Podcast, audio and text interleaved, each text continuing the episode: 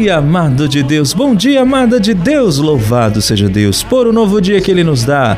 Neste dia 9 de julho de 2022, juntos estamos para refletir mais um Evangelho de hoje. Neste dia de Santa Paulina, que ela possa rogar por nós e por nossos desafios da vida.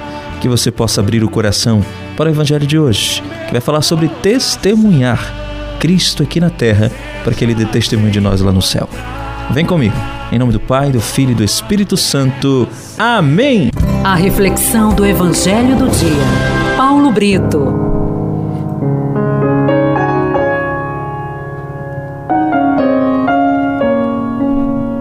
A primeira leitura de hoje está em Isaías capítulo 6, de 1 a 8. O salmo do dia é o Salmo 92. Reina o Senhor, revestiu-se de esplendor. O evangelho de hoje, Mateus capítulo 10, de 24 a 33. Meu irmão, minha irmã, o evangelho de hoje, Jesus fala sobre o nosso testemunho diante dos homens.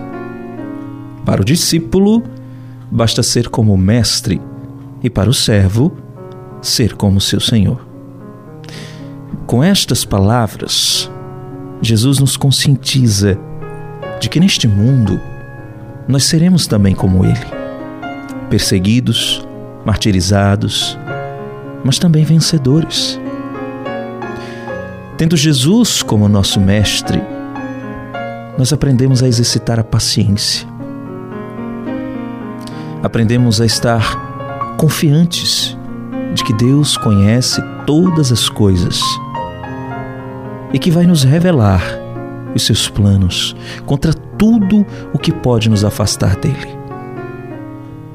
Jesus é, meu irmão, minha irmã, para nós, o maior sinal de esperança e de vitória.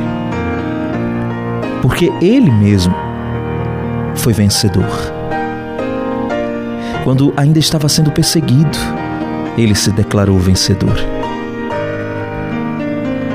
Mesmo antes da vitória, mesmo antes da ressurreição.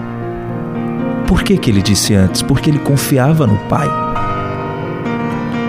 Por isso, estejamos conscientes, você e eu, de que o nosso pecado, o nosso medo, a nossa iniquidade são todos conhecidos por Deus.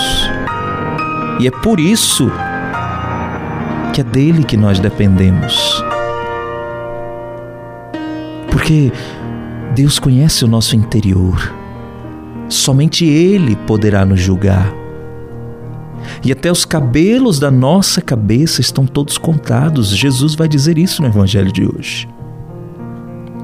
Meu irmão, minha irmã, não, não podemos fugir de Deus, por mais que a gente tente. É o contrário.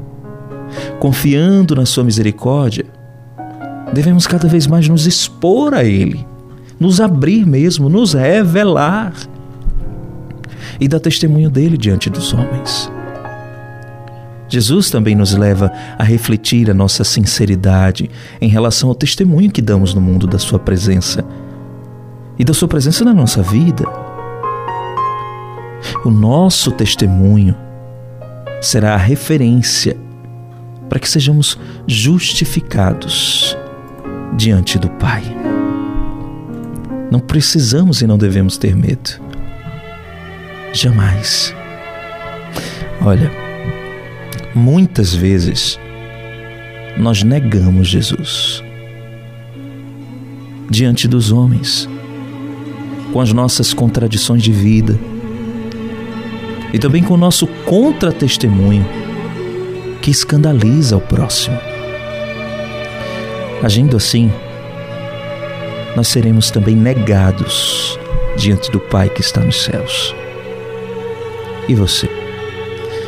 O seu testemunho é coerente com o que Jesus prega no Evangelho?